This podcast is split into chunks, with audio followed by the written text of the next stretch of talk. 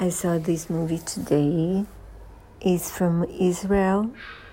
Was very well evaluated by Rotten Tomatoes, and I was not disappointed because it's so wonderful, so moving, so special.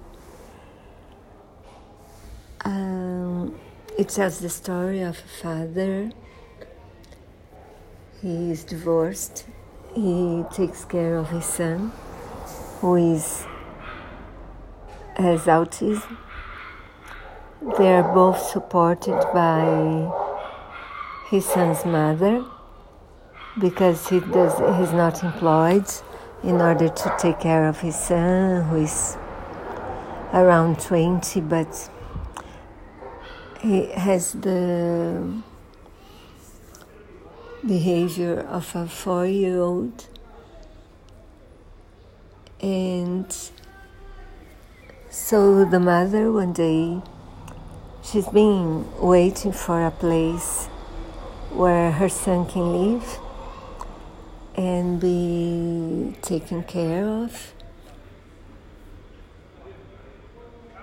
And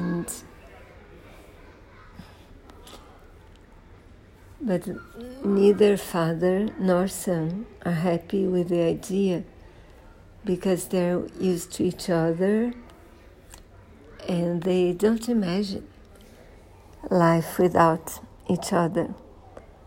So the father decides to kidnap the son. And, you know, I won't tell you more because I don't, I don't want to spoil it for you. But please don't miss it. It's, um, it's really special. I think you'll like it very much. A lovely soundtrack, too.